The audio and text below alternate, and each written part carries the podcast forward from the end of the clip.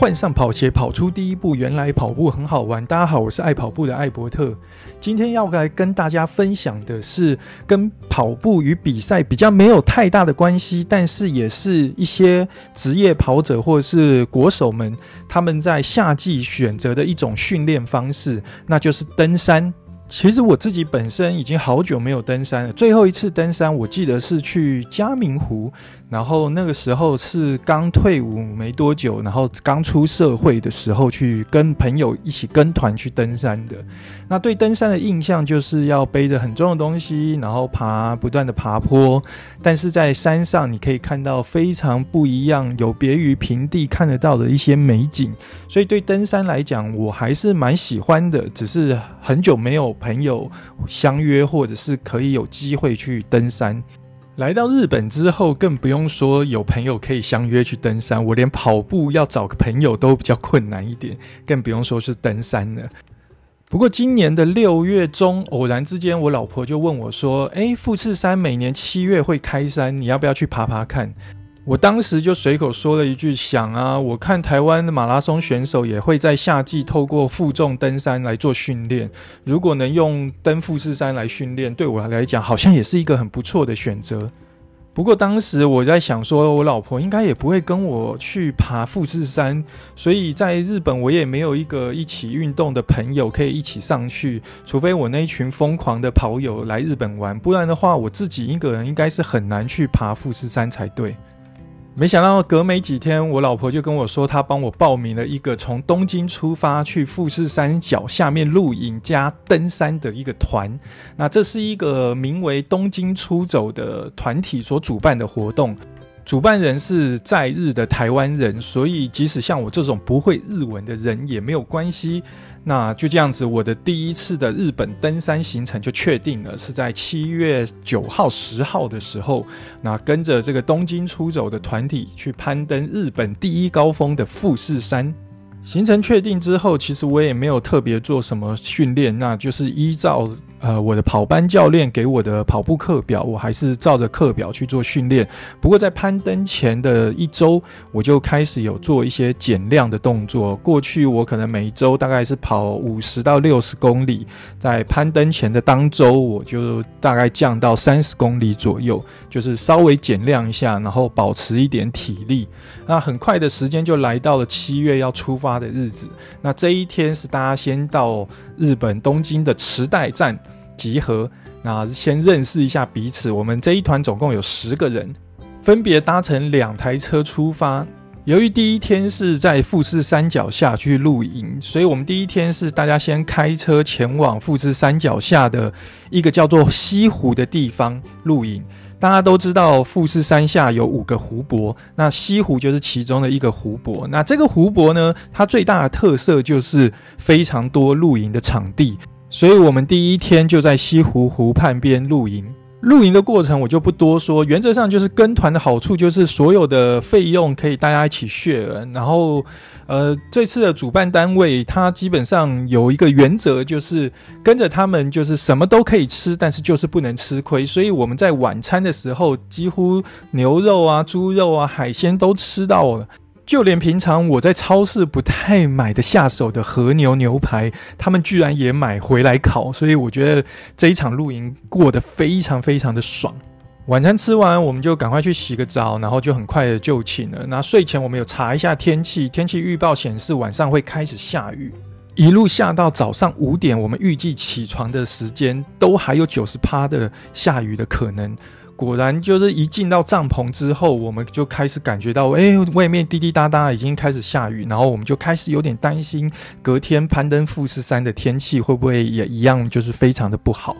经过一个晚上的下雨，很幸运的，在我们早上起床的时候，雨就停了，然后天气也放晴了。这时候是早上五点的时候，大家赶快用完早餐，然后背上自己的装备，我们就驱车前往富士山的登山口。这里特别跟大家说明一下，攀登富士山其实它的路线不止只有一条，大概有个四五条。我记得整个富士山横跨日本两个县，分别是山梨县跟静冈县。我们这一次走的吉田路线是一个位于山梨县的登山路线。这条路线也是多数人攀登富士山会走的路线，因为它从山底到山顶总共分九个合目，然后从一合目、二合目这样一路到山顶有九合目。每个合目你就可以把它想象成就是一段路，它把从山底到山顶分成九段路。那在这个这一条吉田路线上面，最大的特色就是它每个合目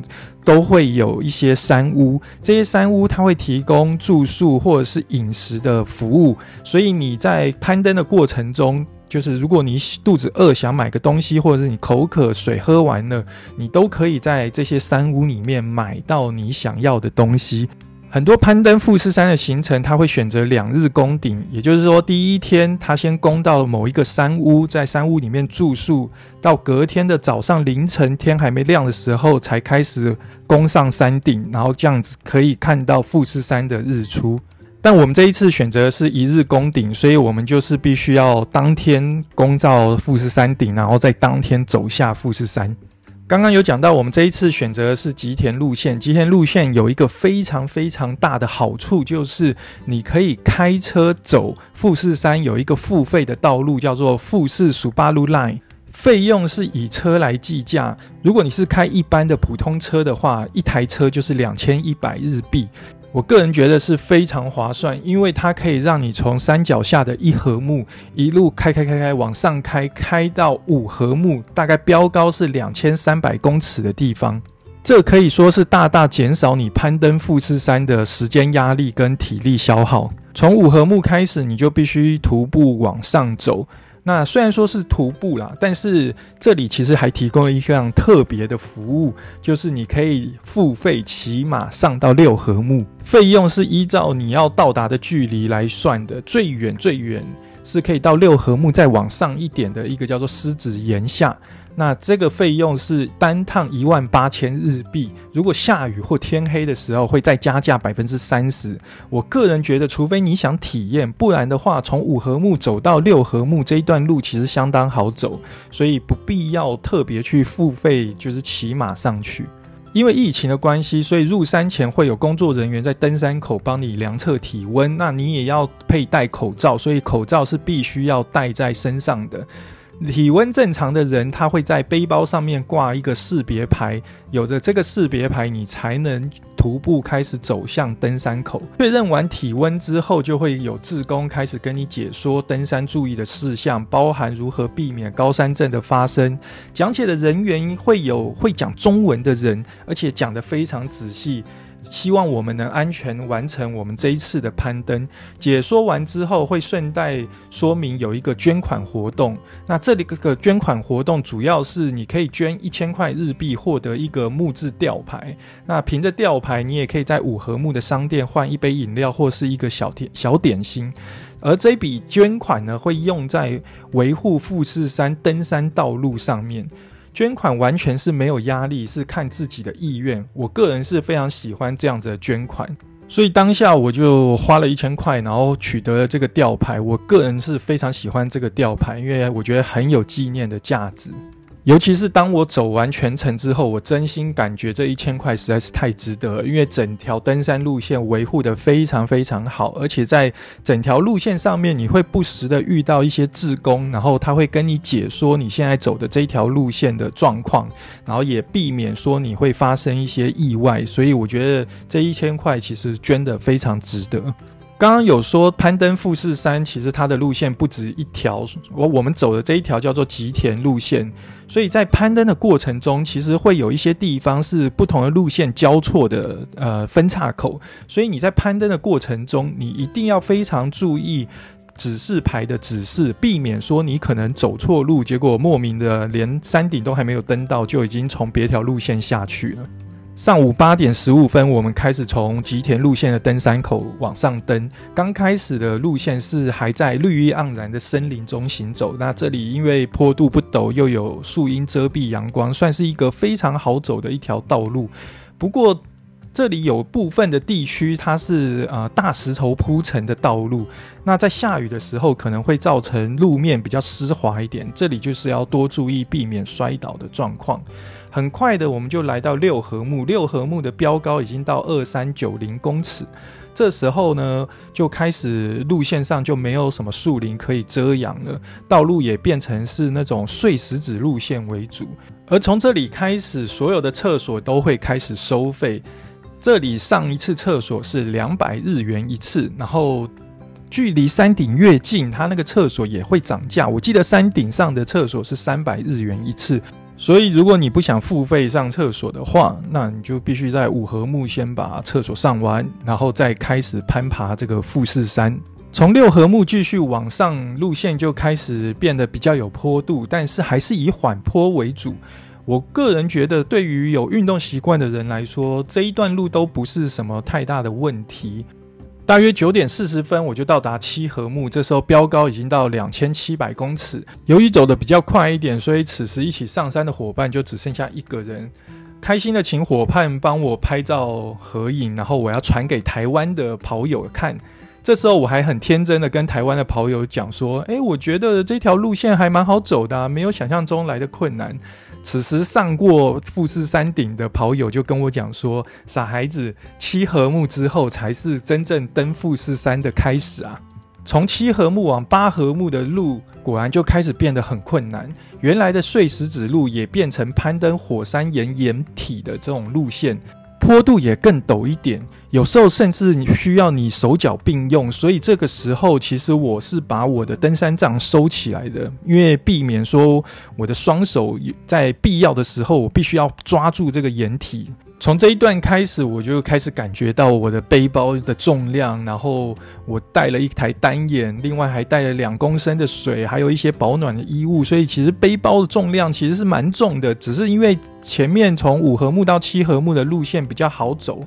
所以自己也比较没有什么感觉。但是从七合目到八合目开始，路线变得比较难走，然后陡坡度也变得比较陡，所以开始感觉到说，哇，真的是会喘呢。然后背包开始有重的感。感觉，那这时候才真正觉得说啊，原来富士山并不是想象中的那么简单。上午的十点半，我们就到达了八合目第三个山屋白云庄。那这里标高已经超过了三千一百公尺。此时高度已经超过了三千公尺，所以开始会需要适当的停下来休息一下。这时候跟我一起走的伙伴还是继续的跟我一起走嘛，所以我们就一起分享了我带上来的面包，两个人边吃边聊，补充一下体力，然后要为接下来要挑战九合目这一段路做准备。继续往上攻，这时候就会在天上看到偶尔出现的蓝天。蓝天一出现的时候，整个风景就变成超级美丽的。不过很快的又有云飘过来，就看不到蓝天了。过了八合目最高的一个山屋元祖寺时候，这时候标高已经到三千两百五十公尺。之后就是一条荡气回肠的爬升路，不过道路又从原先的这个岩盘路回归到碎石子路线。虽然是碎石子路线，但是因为坡度也比较陡一点，所以然后高度又超过了三千两百五十公尺，所以每走一步就可以感觉到会需要更多的氧气，就会比较喘一点。此时距离山顶还有一点八公里，那依照指示牌上面的指示说明。这一点八公里需要一百二十五分钟才会到达，所以看到指示牌的时候，就会感觉到说啊，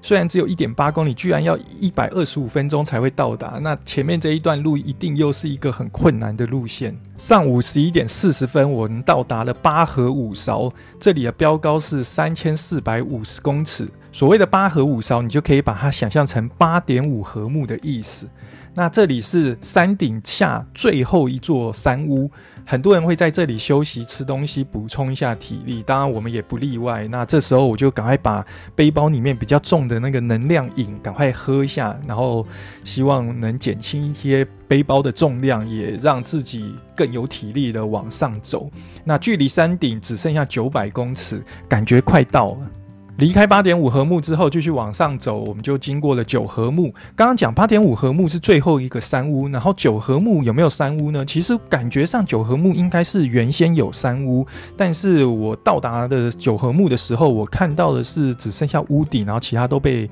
这个碎石子掩埋的。我感觉上是之前可能有山屋，然后后来被碎石子掩埋的，所以最后的山屋变成在八点五合目的那一个山屋。由于没有山屋，我就没有多做停留，就继续往上走。那这时候因为天气放晴，就可以看到比较远。然后我就看到往上爬的这个路线上面，就是远远的地方看到了一个鸟居。因为我之前有看 YouTube 介绍攀登这个富士山的过程，当时他们就有讲说，当你看到鸟居的时候，就代表你已经快到山顶了。所以看到鸟居的当下，我就觉得哇，我终于快看看到山顶了。这时候距离山顶大概剩五百公尺左右。最后的五百公尺虽然看得到终点，但是爬起来还是相当的辛苦。中午十二点二十分，我终于抵达富士山山顶。这时候的标高是三千七百一十公尺。原本预计六个小时到七个小时完成攻顶，那我总共花了四个小时整，然后完成攻顶。那终于终于看到了山顶，就觉得超开心的！从山顶往回望。然后看看之前爬上来的路线，这时候就突然发现，哇，所有的云都已经在脚下了。然后看着这个爬上来的路线如此陡峭，都觉得哇，很不可思议。自己一个八十几、八十几公斤的小胖子，居然也可以爬上来，有一种莫名的感动。虽然攻顶了，但是其实任务还没有结束。正当开心通知台湾的朋友我成功攻顶后，我台湾的朋友却叫我赶快去拔剑。原来富士山最顶峰并不是目前所在的吉田口山顶，而是在一个叫做剑峰的山顶上面。而从山顶有一条路可以刚好把富士山火山口绕行一圈。那这一条路线呢，在你在绕行的过程中，你刚好可以去走到这个剑峰，所以我就决定我要去走一走这一条绕火山口而行的一条路线。这个绕火山口而行的路线，整圈走下来大概是二点多，快三公里左右。走在这条路线上，你就可以近距离的观看火山口，从来没有这么近距离的观看一个火山口。虽然它没有那种吓人的岩浆，但是。呃，你也知道，在富士山顶上看着富士山的火山口，还是有一种很特殊的感觉，觉得非常的酷。由于是在山顶上绕行这个火山口，所以路线上相对的平缓很多。不过，由于不同的攻顶路线会从不同处上到这个火山口来，所以走的过程中还是要特别注意标示，不然你有可能莫名的从别条路线就走下山了。约莫走十五分钟就可以到达顶上浅间大社奥宫，这个是另外一个路线的顶。那这里有一个神社嘛？那这个神社最大的特色就是它的旁边有一个。日本最高的邮局，这个邮局只有在富士山开山的这段期间有有有营业，所以你可以在这边就是买一个明信片，然后它外面有一个邮筒，你可以寄寄明信片给自己。那这里要特别注意的是，如果你希望能在明信片上面看到富士山的邮戳，那你必须要寄在富日本国内的地址。如果是寄国际的话，那那个邮戳就不会有富士山特别的邮戳了。离开浅间大社，我就继续往剑峰走。这时候其实已经可以看到剑峰顶了。从远处看，要爬到剑峰，好像近在咫尺之间，不会太难。等到真正要爬上去的时候，才发现明明终点就在前方的一百公尺，但是就是走不到。而且最后攻顶的这一段路呢，是又回到了那种火山岩岩体的路线，而且陡度是非常的陡，需要双手双脚并用才有办法上去。甚至有一段路，我是要攀扶着旁边架好的这个铁链，我才能顺利的上去。所以我觉得这一段路真的是非常非常的难走，再加上高空上空气稀薄，你只要动作一大，你大概每走两步，你就要停下来喘了几口气，最后累到连相机、手机都不想拿出来拍照了。下午一点十五分抵达日本最高峰剑峰，这里的标高是三千七百七十五公尺。顺利抵达之后，上面有一个剑峰的三角点的告示牌，所以我就跟了那个告示牌，就是拍了一张合照之后，就准备下山。那下山的回程的路线呢，它可以是选择原路回去，就是爬那个刚才上来很陡的那个坡，或者是绕行火山口一圈回去。那绕行火山口一圈回去的这一条路线，因为没有什么景点，其实走的人相对的少很多，多数的人还是会选择走那个坡原路的回去。不过，因为我就是想绕行火山口一圈，所以我就是走绕行火山口一圈的这个路线。整个路线呢，绕火山口一圈大概是花了一个半小时，加拍照加登上剑峰啊。如果你不登剑峰，你绕行一圈其实相对会快很多，因为登剑峰稍稍微还是浪费了一些时间，因为它比较难登，而且。呃，你会比较喘，会需要休息的时间。所以，如果你要绕一圈的人，或是你要登剑峰的人，你在时间的掌握上面，你可能要注意一下。尤其是像我们这种一日单攻的人，那在时间上面更需要特别的去掌握一下，避免说在时间上面没有掌握好，你下山的时候可能就会有摸黑的状态。下午三点，我们的整团的全员终于在山顶上集合，然后拍了一张合照。这时候大家就稍微休息一下，吃个东西，就准备要下山了。上山的路线跟下山的路线是不同的。上山我们刚刚有讲，有些路线它是碎石子路，有些路线是岩体的路线，那比较坡度都比较陡，所以比较不好走。但下山的路线反而就是比较轻松一点，它一路全路都是碎石子路线，然后是用 Z 字形的方式下切到六合木，到六合木之后才会回到原来我们上来的这一条路线。所以从六合木到九合木这一段呢，其实上山。山跟下山的路线是不太一样的。在下山之前呢，我遇到了一位日本大叔在山顶上，那他穿着短裤短袖，一路从五合目用跑的跑上来。听他说他是跑上来，我差一点双脚一软就跪地不起啊！实在是太佩服了，因为这些岩石路啊、碎石子路，我真的不知道他们穿越野鞋到底怎么跑上来的。而且当时山上的气温只有四度，那他穿短裤短袖，然后这样子跑上来，全身也是流汗流满身的，然后也不冷，我真的是非常非常佩服他。下山的路线就相对比较简单，所以我们就是一路说说笑笑，大家一起慢慢走下山。这一次一日单攻富士山，虽然没有办法看到日出，但下山的时候我们有看到日落，也是非常的美。随着高度的下降，大家的身体负担也越来越轻，所以大家就是有说有笑，同时又看到了就是远方的美景。那我们从山顶上面其实就已经可以看到远方富士五湖的一些湖景，就是非常非常的漂亮。那我觉得这真的是登富士山。就是这些美景，真的是登富士山最大的收获。最后来分享一下登富士山的一些装备。那首先就是登山包，你不需要太大，但是最好要有防水套，因为通常上山会常常碰到下雨，一阵一阵的下雨。那像我们这一次完全没碰到下雨，真的是纯属运气很好。登山杖刚刚有讲，登山杖我有带两只。那登山杖我觉得可以大幅减少双脚的压力，不论上山或下山都很好用。尤其是呃有一些上山路段，它必须要攀登比较高度比较高的这个这个。这个阶梯呀、啊，所以我都会用登山杖去支撑一下，会让双脚会比较舒服。那下山更不用说，下山的时候虽然是走碎石子路线，但是因为下山 Z 字形，它其实坡度一直存在的，所以我都是一直拿着双登山杖在撑着地，然后来减轻我膝盖或者是脚上面的一些压力。那这一次装备，我觉得最重要、最重要的其实是登山鞋。我这一次特别有感的就是登山鞋。这一次我为了奔攀登富士山，我老婆有特别带我去购买这个登山登山鞋。那在买登山鞋的时候，呃，服务人员很热心的问我说：“你要买什么样的鞋子？那你是要去攀爬什么山？”我当时跟他讲说我要去攀爬富士山，他就推荐我富他们富士山专用的登山鞋。然后试穿完，我觉得很舒服。然后当时他就在店里面有做了一个像。像岩石的一个假山，然后他就说你可以上去走走看，然后看看脚的感觉。我当时还觉得，哎，有必要这么麻烦吗？就是登山嘛，登山鞋不就是，呃，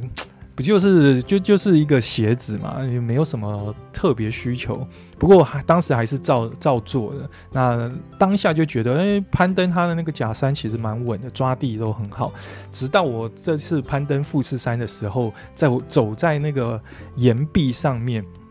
我突然觉得登山鞋实在是太重要了，因为那个岩壁其实并不是想象中，就是啊，只是石头啊，就是你走在石头上面，因为它是有陡度的，然后呢，有些陡度其实是非常陡的，所以你的鞋子如果抓地力不好，那你有可能一滑你就摔下来。那所以我觉得登山鞋真的非常重要，尤其是下山的时候，我们又会有一长段的这个碎石子路。碎石子路虽然是软软的很好走，但是它有可能会有大颗的石头跟小颗的石头，所以你在你在鞋鞋子的设计上面，像我的鞋子前段就是非常的坚硬，所以我即使我踢到石头，我的脚也不会受伤。所以我觉得登山鞋是蛮重要的一个装备。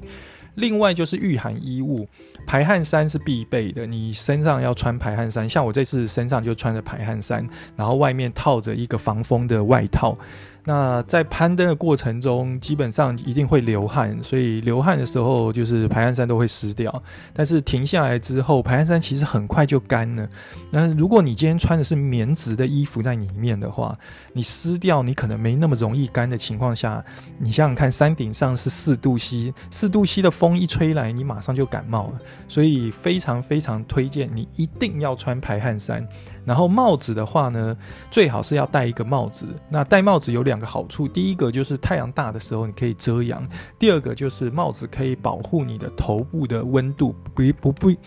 避免说，你知道在在山上最怕的就是你开始有高山症，开始头痛。那如果冷风一吹来，你没戴帽子，你可能很快就头痛了。所以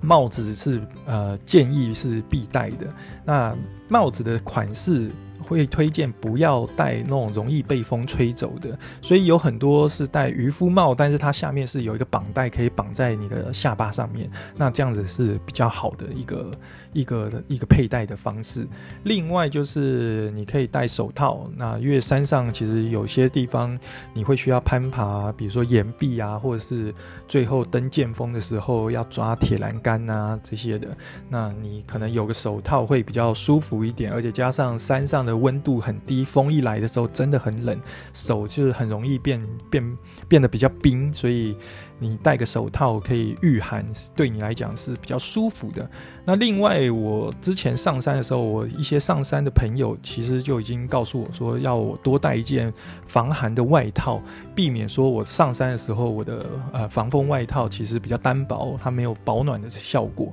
它只能挡风挡雨，所以。如果上山会冷的话，至少有一个御寒的外套可以用，所以就是带着一个御寒外套备用。最后就是带一件干的衣服，避免说你碰到雨天的时候，你里面排汗衫或是你的外套淋湿了，你至少还有一件干的衣服可以换洗。那雨衣的部分，我会建议就是要带两节式的雨衣，然后雨衣是一定要带的，即使它。看起来不会下雨，但是你很难讲山上的那个气候变化之快，是你很难掌握的。那不要去带这种一件一件式，就是那种一一件式套的那种雨衣，或者是垃圾带雨衣，因为那个那种东西，它在你爬一些坡度比较陡的陡峭的地方的时候，因为它的下半身是比较宽松的，所以你有可能会踩到而摔倒，那就产生危险。所以两件式的雨衣会比较好一点。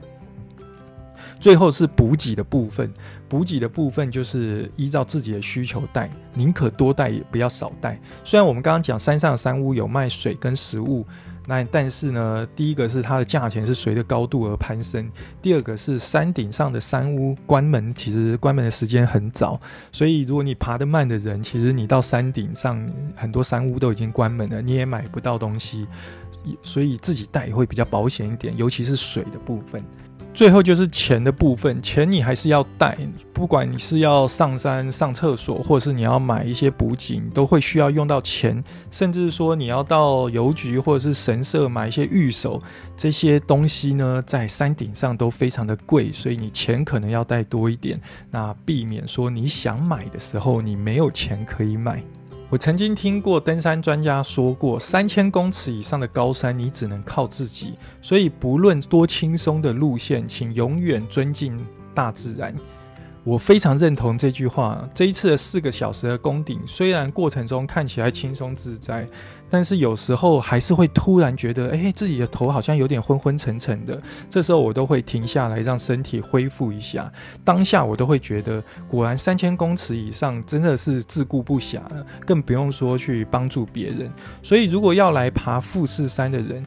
即使吉田路线它是所有观光客或者是一般的登山团会走的路线，看起来是一个很观光型的路线，但是请你永远把刚才讲的这句话放在心里，任何一次登山都不要轻忽大自然的力量。最后很开心的完成了台湾、日本两国最高峰的登顶，因为我在二零零七年的时候就已经登上玉山过了。那这一次登上富士山，就等于是把台湾跟日本两国的最高峰都登顶了一遍。那我觉得，呃，像这一次我是参加这个东京出走的团，我非常推荐这样子的团，因为整体的费用其实真的不高，虽然说费用上是两万多日币。接近三万日币，看起来很高，但是你要知道，日本的交通是非常贵的。那这一次的团费其实有包含着交通、露营的费用、露营晚餐的费用，然后所有的过路费啊，那个刚刚我们讲的速霸陆的速霸陆 Line 的这个门票啊，车的门票啊，这个都是包含在里面的。我我自己觉得。真的是这个价钱真的是非常非常的佛心啊！那如果你有喜欢露营或者是一些户外活动的人，未来有机会来日本的话，你们可以加入这个东京出走的粉丝团，或是去找找看他们的官网，他们不定期会举办一些露营活动，或者是像这种。攀登富士山的特殊活动，那我非常建议时间能配合的话，可以参加看看。我非常推荐这个这个东京出走的这个活动。好了。我是爱跑步的艾伯特，这次很开心的跟大家介绍了就是攀登富士山的体验，那希望大家会喜欢。未来我这边也会尽量做一些不是单纯跑步训练而已，而是多一些户外型的活动，或者是一些呃对于跑步有帮助的交叉训练的方式。那希望大家会喜欢。那我们就下一集再见喽，拜拜。